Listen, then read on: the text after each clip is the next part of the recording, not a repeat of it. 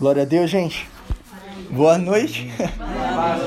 A paz, que a paz do Senhor Jesus esteja no meu e no seu coração. É, eu me sinto muito privilegiado de ter a oportunidade de trazer a palavra hoje à noite. Quando o Du me chamou, fiquei muito surpreso e muito feliz, porque quem me conhece sabe que eu não tenho prazer maior do que trazer a palavra. E eu gostaria de fazer uma oração antes da gente começar, amém?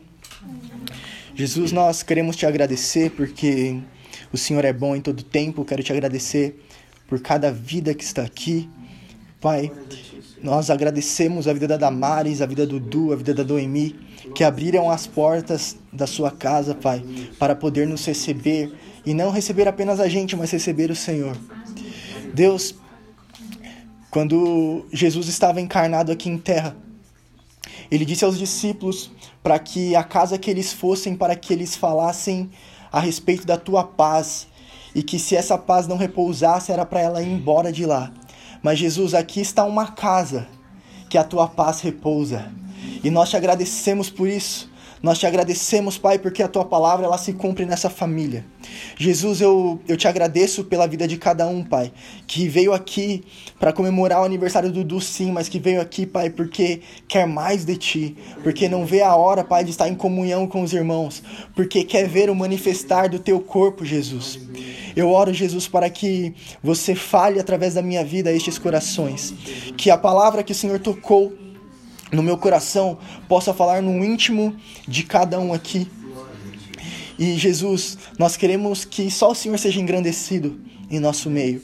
Pai, que eu diminua e que o Senhor cresça, que o Senhor perdoe os meus erros, as minhas falhas, os meus pecados, tudo aquilo que possa impedir o fluir do Senhor nessa noite. Eu oro para que o teu sangue me cubra, Pai, e que o Senhor nos dê sabedoria, tanto a mim para falar, quanto a eles para ouvir, Jesus. É no teu nome que eu quero orar e que eu quero te agradecer. Amém e amém. Então estou muito feliz, gente. Para aqueles que não me conhecem, eu sou o Jean, mas eu acredito que quase todos me conhecem aqui. E, gente, a palavra que, que Jesus colocou no meu coração, o tema da mensagem é a maturidade dos santos. Eu acredito que aqui, todos nós, por mais jovem que seja, já temos um tempo de caminhada com o Senhor. E sabe, Paulo ele, ele fala certa vez numa das cartas que enquanto o menino, é, enquanto é garoto, você tem que dar um alimento, uma papinha. Mas quando você é adulto, você precisa de um alimento sólido, você precisa de algo que te sustente. Eu e o Du, a gente comentava um tempo atrás a respeito de, de alguns ministrantes que são uma bênção, que ajudam muitas pessoas que aquela palavra edifica muitas pessoas, mas que muitas vezes não é para quem já está maduro na fé. A gente sempre precisa mais, sabe? A gente começa com leite, uma papinha, uma fruta, mas depois a gente tem que comer o arroz e o feijão, que é aquilo que nos dá sustância. Então eu gostaria de falar sobre a maturidade dos santos, porque Jesus ele, ele prometeu que ele voltaria. E, e essa é uma promessa para uma igreja para um corpo, mas não para um corpo menino, não para uma, uma igreja imatura, mas ele volta para uma igreja madura, ele volta para uma noiva. E eu gostaria de fazer a introdução dessa mensagem falando a respeito de casamento. Há um tempo atrás, eu li um texto que me chamou muita atenção. E o texto dizia a respeito de, de uma criança e de uma, mulher, de uma criança mulher, menina no caso, e de uma mulher já formada. E sabe, aqui nós temos algumas mulheres, e sabe, quando você é criança, você não pensa em casamento. Não com tanta intensidade. Você geralmente está preocupado em brincar de boneca, em brincar de casinha, em fazer diversas coisas. Mas o casamento, a menos que seja da cultura local, não é algo que é incentivado quando você é criança e não deve ser incentivado. Criança é um ser puro, é o ser mais puro que existe é a criança, que não foi doutrinada ainda a ser nada, que não foi é, ensinada é, o que deve ser, é o ser mais livre que tem. E sabe, gente, se uma criança de 5 anos falar pra gente que quer casar, o que, que geralmente acontece? A gente ri, né? Ai, que bonitinho, né? Não sei o que e tal. Só que quando você vê que isso é sério, é um absurdo, não é? Imagina um, uma criança de 9 anos falar para você que vai casar. É um absurdo, não é? Só que o tempo passa, gente, e a gente vai crescendo, a gente vai amadurecendo, até que chega uma idade que a gente começa a se relacionar, que a gente se vê pronto a dar um passo além, a constituir uma família, a gente começa um relacionamento. Só que, por exemplo, se uma menina de 20 anos, com uma, uma cabeça boa, sabe, que já tem uma estrutura, não digo apenas estrutura financeira, mas uma estrutura emocional, espiritual, porque um casamento ele é feito de diversos pilares. Já vi casamentos de gente ricas que não deu certo, que foi frustrado. É porque isso é uma, um dos pilares do casamento. E quando uma garota de 20 anos chega para você nessa situação, numa situação madura, e fala para você, pro pai, pra mãe que vai casar, já não é mais tão absurdo assim, né? Já é mais aceitável. E você leva isso a sério. E o Will e a Bru, que casaram recentemente, quando você tá no namoro, que você noiva, que você começa a, a procurar as coisas pro casamento, é tudo mais intenso, né? Vai se tornando. O dia vai. É só pensar em casamento, só pensar em casamento, só pensar em casamento, só pensar em casamento, só pensar em casamento. Por quê? Porque a ideia foi amadurecida. Houve amadurecimento por parte das pessoas para dar um passo além. E o que muda de uma criança para um adulto? O que faz a transição de uma criança para um adulto? é a maturidade. Isso é o que faz com que alguém deixe de ser menino e passe a se tornar homem, que deixe de ser menina e passe a se tornar mulher. E assim sabemos, a maturidade dos santos começa quando a gente começa a pensar no casamento. Eu comecei dizendo que Cristo ele vem buscar uma noiva. Então nós amadurecemos à medida que os nossos pensamentos não estão mais apenas neste plano, mas ansiando a volta do nosso noivo. É nisso que você descobre uma igreja madura, no quanto ela deseja, no quanto ela pensa na volta do Senhor. E para falar a respeito disso, Eclesiastes no capítulo 3 vai dizer o seguinte: para tudo há uma ocasião certa. Há um tempo para cada propósito debaixo do céu. Tempo de nascer e tempo de morrer. Tempo de plantar e tempo de arrancar o que se plantou. Tempo de matar e tempo de curar. Tempo de derrubar e tempo de construir. Tempo de chorar e tempo de rir. Tempo de prantear e tempo de dançar. Tempo de espalhar pedras e tempo de ajuntá-las. tempo de abraçar e tempo de, de se conter, tempo de procurar e tempo de desistir, tempo de guardar e tempo de jogar fora, tempo de rasgar e tempo de costurar, tempo de calar e tempo de falar, tempo de amar e tempo de odiar, tempo de lutar e tempo de viver em paz. O versículo 11 diz o seguinte: Ele, né, Deus, fez tudo apropriado no seu tempo. Também pôs no coração do homem o anseio pela eternidade. Sabe, gente, esses dias, né, que nós estamos vivendo de uma reclusão social, ou melhor dizendo, né, da quarentena, que nós estamos dentro dos nossos lares, que estamos vendo o que está acontecendo não apenas aqui no Brasil, mas no mundo afora. Algumas pessoas me perguntaram se isso foi Deus que mandou. E cara, como é difícil você ver uma pergunta dessa, porque se a pessoa faz uma pergunta dessa, significa que ela não conhece Deus verdadeiramente. A palavra do Senhor vai dizer que o reino de Deus ele é firmado em paz, justiça e alegria. O que não vem disso não vem de Deus. Só que o que está acontecendo é um indício de que alguma coisa está chegando. E, sabe, nós acabamos de ler a respeito de Eclesiastes 3 que está falando de tempo. E esse tempo não é apenas tempo, mas são fases. Sabe, quando a gente olha para a nossa vida, muitas vezes nós nos encontramos em diversas fases. Tem fase que a gente está falando pra caramba e tem fase que a gente está quieto. Tem fase que a gente está triste, triste, triste, triste. E tem fase que a gente está feliz. Tem fase que parece que está desconstruindo tudo, cara. Já tem outras fases que nós estamos construindo. E qual é a fase que nós estamos vivendo hoje? Eu acredito que estar dentro de casa, ser impedido de fazer algumas coisas, tem nos dado a oportunidade de pensarmos. Pensarmos em nós, pensarmos no próximo, pensarmos em Jesus Quantas vezes falamos que não tínhamos tempo de leitura, que não tínhamos tempo de oração, que não tínhamos tempo para jejuar? E de repente nós temos tempo.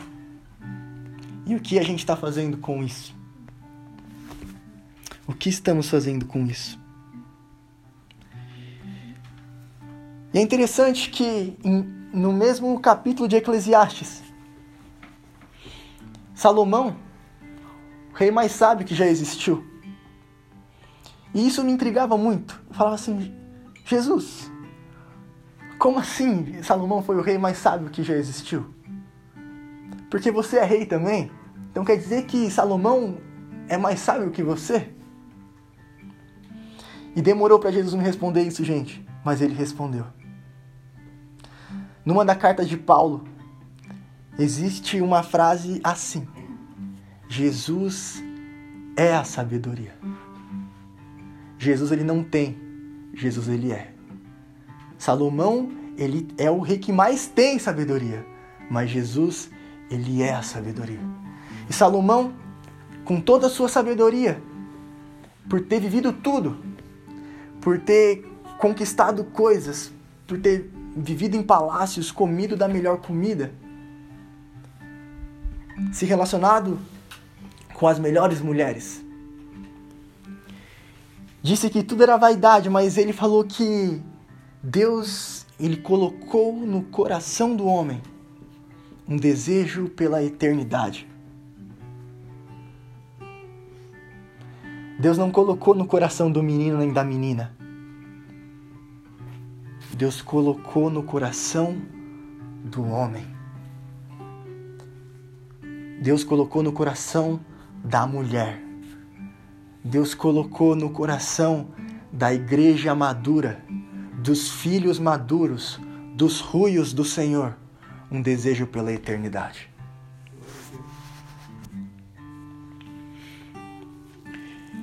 E a gente já teve muitos finais de tarde.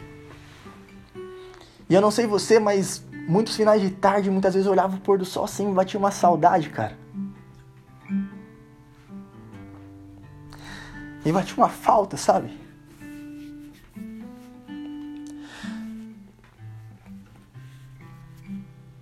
E é o desejo pela eternidade.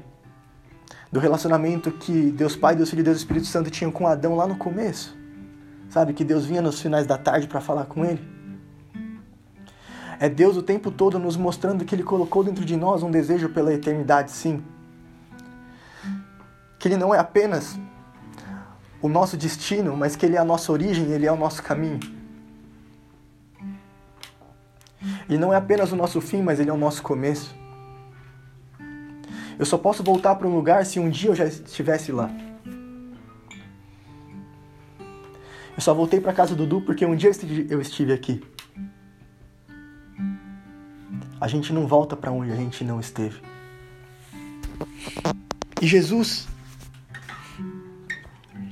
Jesus disse em Mateus 24 e Lucas 21 que quando a gente visse os sinais da árvore, quando a gente vê os sinais da árvore, a gente sabe quando ela vai dar fruto ou quando ela vai secar. Que era pra gente se atentar aos sinais, porque os sinais nos diriam as coisas que iriam acontecer. E o segundo tópico dessa mensagem, o primeiro foi a respeito de tempo. E o segundo é a respeito do amor se esfriará. E nesse discurso de Jesus, é conhecido como o Sermão da Montanha, que Jesus leva os seus discípulos para o Monte das Oliveiras e Jesus está ali com os discípulos, da mesma forma como nós estamos aqui ó, reunidos. E os discípulos tinham liberdade com o Senhor. A palavra do Senhor vai dizer que onde o Espírito do Senhor está, ali há liberdade. E Jesus estava ali, então os discípulos tinham liberdade de falar com ele, de perguntar. E os discípulos perguntam: Senhor, o que, que há de acontecer para que isso aconteça, né? E Jesus começa a falar a respeito das coisas que iriam acontecer. E tem uma sequência nesse, nos eventos. E eu separei três. Uma coisa que Jesus fala é que muitos virão dizendo: Eu sou o Cristo. E pra gente isso, isso parece um absurdo, gente. Imagina, chega alguém e falar: ah, Eu sou o Cristo. Mas sabia que já está acontecendo isso muito hoje? Não com essas palavras.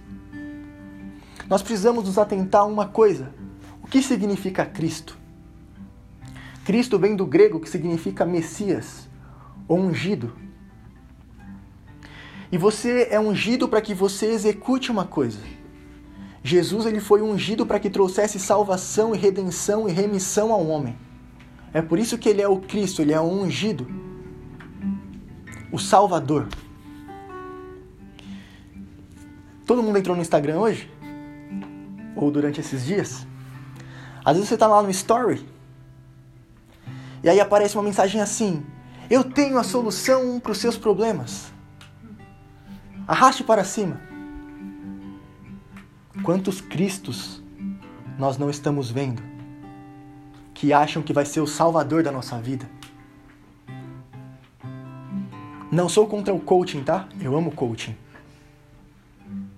Mas quanto desses não estão se declarando um Cristo que tem a solução e a salvação para sua vida? Vários. E isso não é apenas no coaching é em tantas outras áreas, as pessoas se declarando Cristo e a gente nem percebe. A outra coisa é a respeito que Jesus falou que no finais, nos finais dos tempos os dias seriam abreviados. E parece que foi ontem que eu estive aqui, Damares.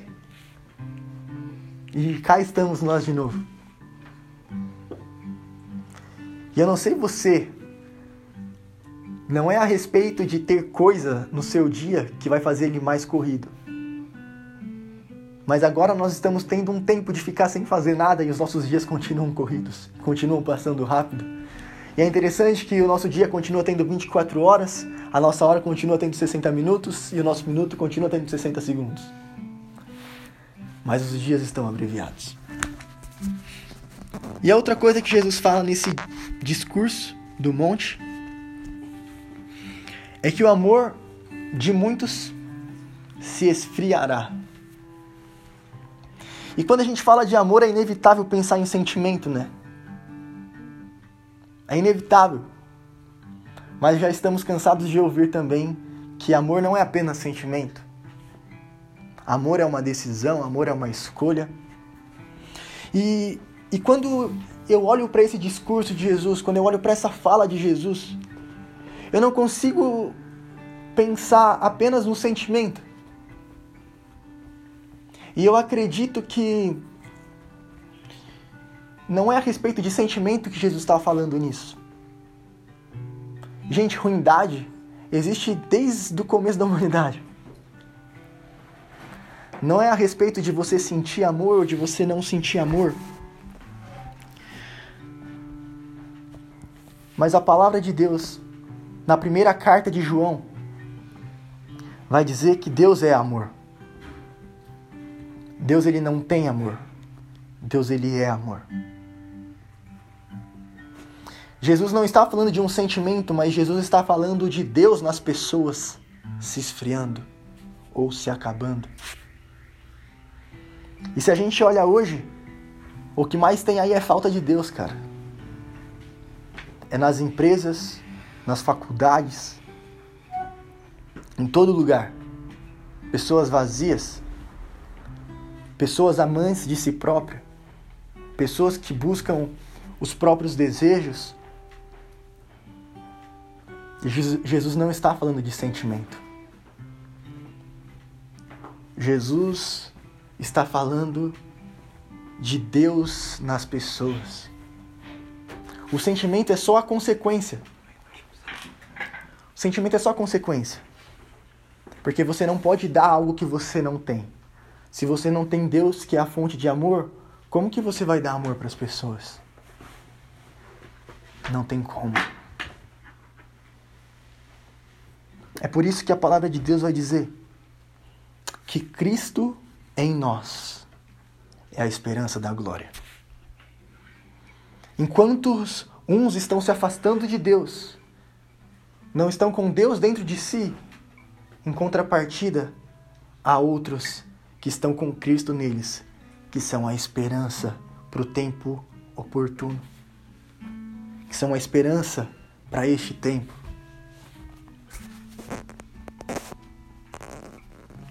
São a esperança para esse tempo.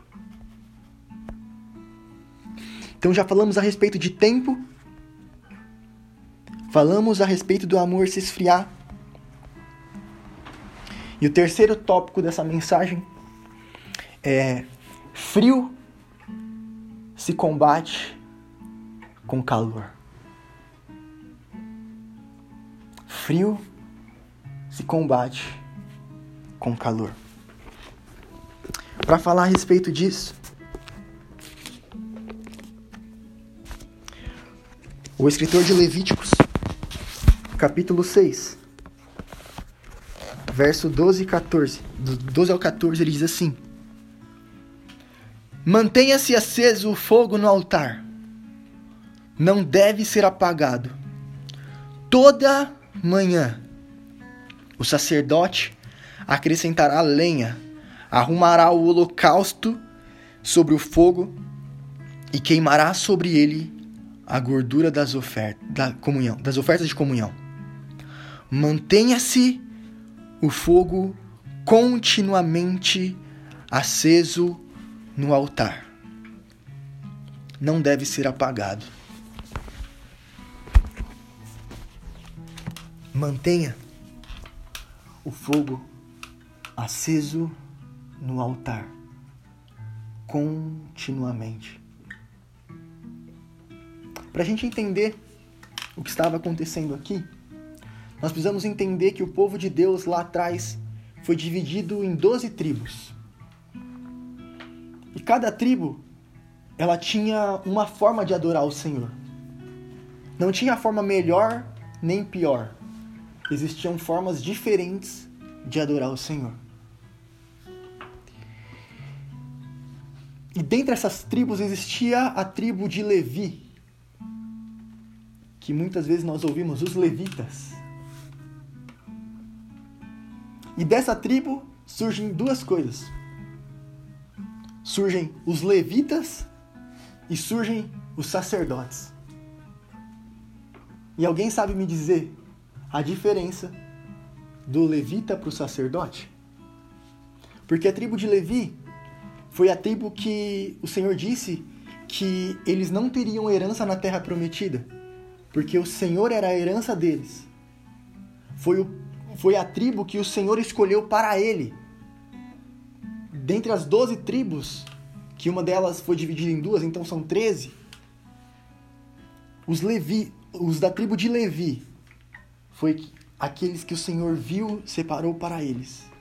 E dessa tribo que foi separado dele para o Senhor, surgiram os levitas e os sacerdotes.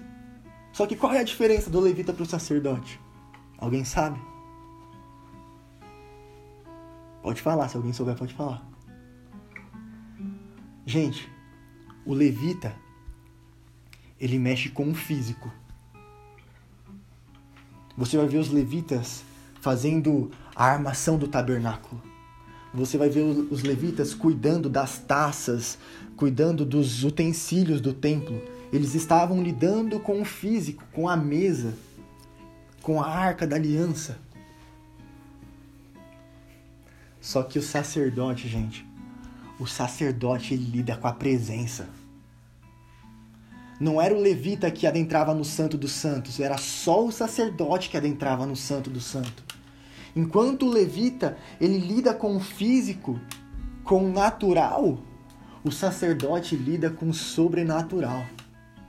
O sacerdote ele lida com, com a presença manifesta do Senhor. E presta atenção, a palavra diz: o sacerdote deverá manter o fogo aceso continuamente. João, na carta é, em Apocalipse, se não me falha a memória, vai dizer que Deus fez para ele. Não foi um reino de levitas, foi um reino de reis e sacerdotes. Nós somos sacerdotes do Senhor. Nós somos sacerdotes do Senhor. Em Números 17 e 18, aconteceu algo muito interessante. E isso foi algo que Jesus falou comigo e eu falei: Uau, uau, uau, uau. Porque, embora os levitas e os sacerdotes viessem da tribo de Levi, só poderia ser sacerdote aqueles que eram da descendência de Arão. Só eles poderiam ser sacerdotes. Só que nós sabemos da história. Deus levanta Moisés, tira o povo do Egito, caminha rumo à terra Canaã, terra prometida. Enquanto eles estavam indo, aconteciam muitas coisas. Muitas, muitas, muitas. Do povo reclamar, do povo murmurar, enfim. E em Números 16 estava acontecendo isso. O povo começou a reclamar, reclamar, reclamar que estava sendo oprimido, que não estava gostoso com aquela situação e tal. E Deus olhou para o povo e falou assim para Moisés: É o seguinte, Moisés. Pegue uma vara, uma vara para cada tribo totalizando 12. 12 varas. Escreva o nome do líder de cada tribo.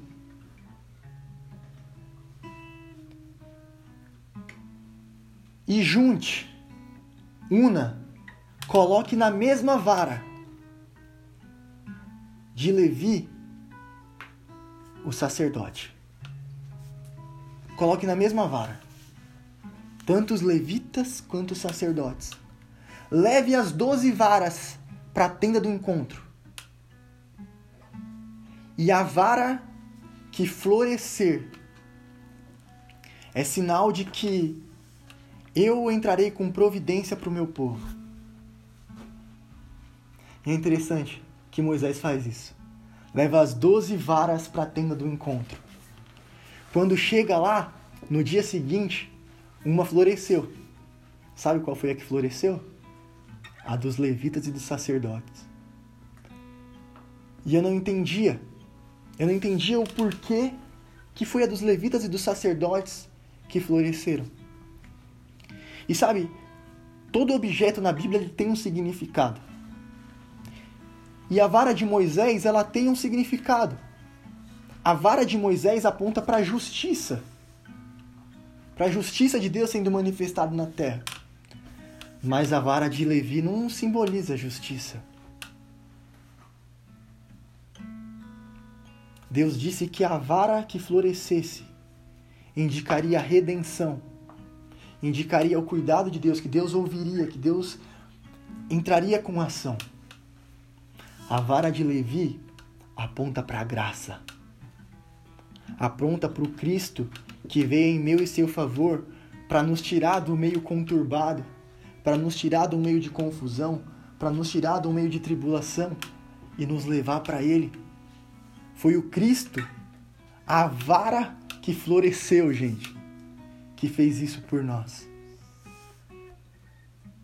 Que fez isso por nós. E Cristo, ele não é apenas um sacerdote. Ele é o sacerdote dos sacerdotes. Só que o sacerdócio, o sacerdócio de Cristo não é o sacerdócio levítico.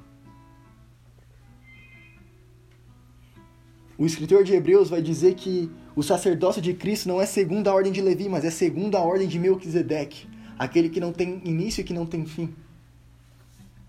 Então, como assim? Você me trouxe uma palavra dos levitas para ser falada a respeito de Cristo? Sim. Porque embora Cristo não seja sacerdócio segundo Levi, que ele seja sacerdócio segundo Melquisedeque, tudo no Antigo Testamento era a sombra do que haveria de ser manifesto em Cristo. Tudo vai apontar para Cristo.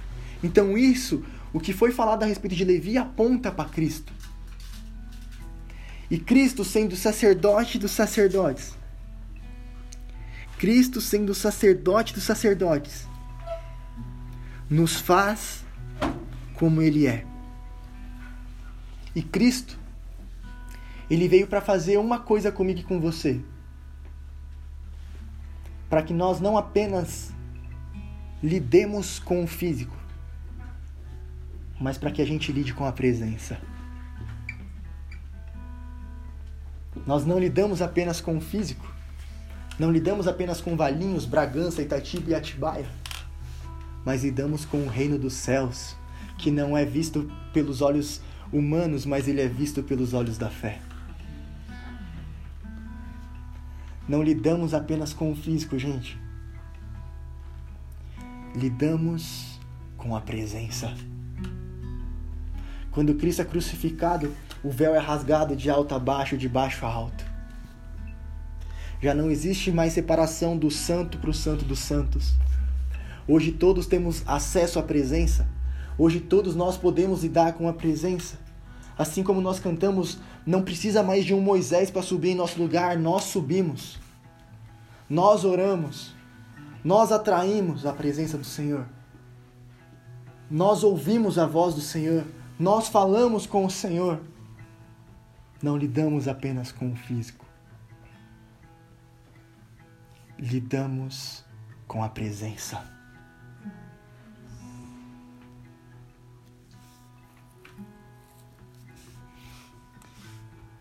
E para manter a chama acesa, não é necessário mais fogo.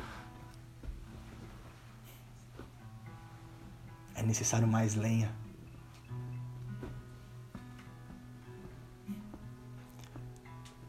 é legal olhar para João Batista. E assim como o Du mencionou, ele olhou para Cristo, não encontrou em Cristo apenas um profeta, mas encontrou em Cristo o Cordeiro de Deus que tira o pecado do mundo e que falou o seguinte: Eu os batizo com água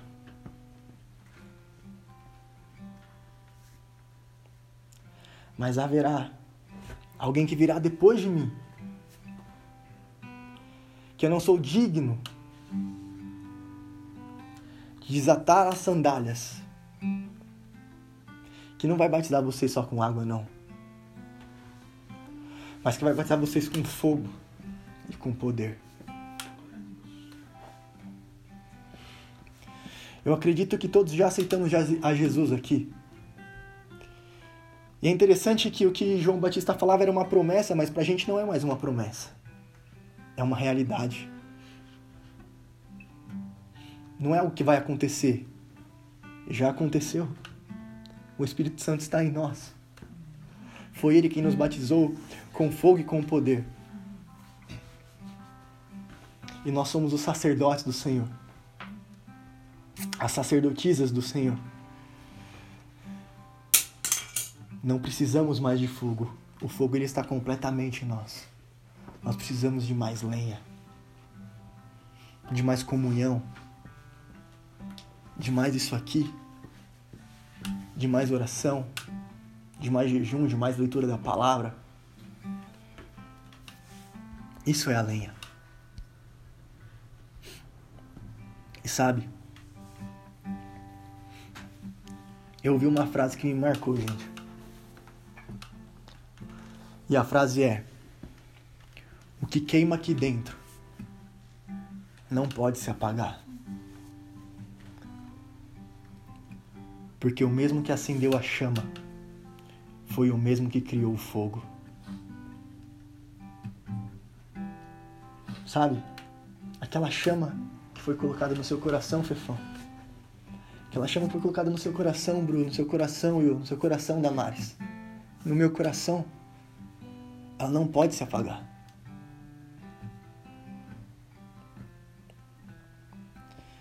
Porque quem acendeu foi o mesmo que criou o fogo. Foi o mesmo.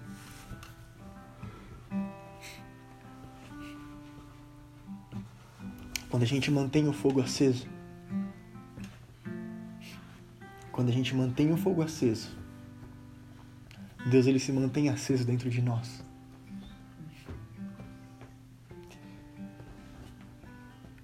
E à medida que esse fogo ele é aceso dentro de nós, que ele se mantém dentro de nós, aquela palavra que Jesus falou vai cada vez indo mais para longe da gente. Porque não somos daquele que temos o amor esfriado, não somos daquele que temos Deus se afastando de nós, mas somos daqueles que temos Cristo dia a dia sendo a esperança nas nossas vidas e através das nossas vidas.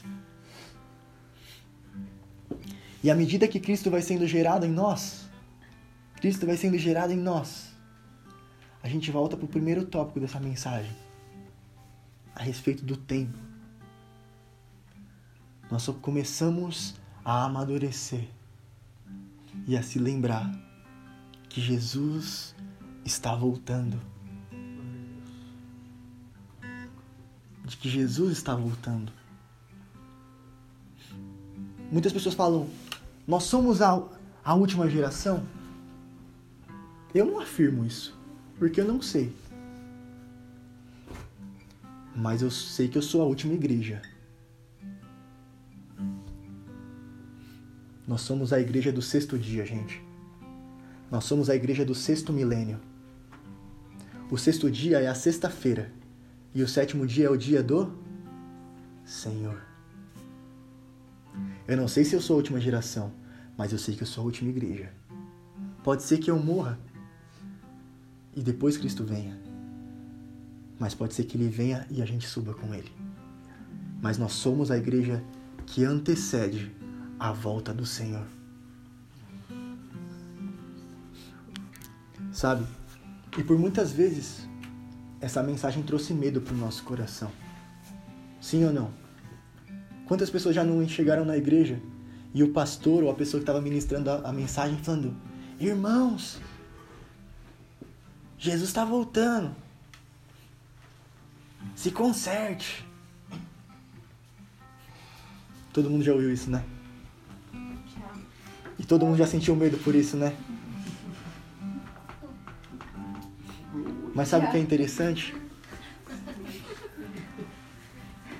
Sabe por que a volta de Cristo traz mais peso do que esperança e conforto para as nossas vidas? Porque ninguém nunca explicou como você se conserta. A pessoa joga, joga um negócio quente na sua mão, aí se conserta. Mas a pessoa não te dá receita para você se consertar. A pessoa não te dá receita para você se preparar para a volta de Jesus. E como você se prepara para a volta de Jesus? Como você se conserta para a volta de Jesus? É uma resposta simples. Simples, simples, simples. Se relacionando com Ele Sabe por que, eu não temo a volta de Cristo? Porque eu me relaciono com Ele. Sabe por que eu não me porque eu não me preocupo a respeito do, da, da escatologia, se seremos pré-tribulacionistas ou pós-tribulacionistas. Sabe por que eu não me preocupo? Porque eu me relaciono com Jesus, cara. Independente se for antes ou depois da tribulação, eu tô com Ele. Onde Ele estiver, eu vou estar. Onde Ele estiver, eu vou estar. Onde Ele estiver, nós estaremos. Amém. Eu espero que essa palavra tenha falado com o coração de vocês. Foi o que Jesus compartilhou no meu coração, que me trouxe esperança, que me conforta.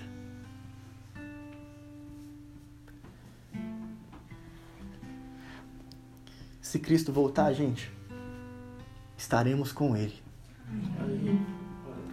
Mas se Ele não voltar agora, Ele estará com a gente.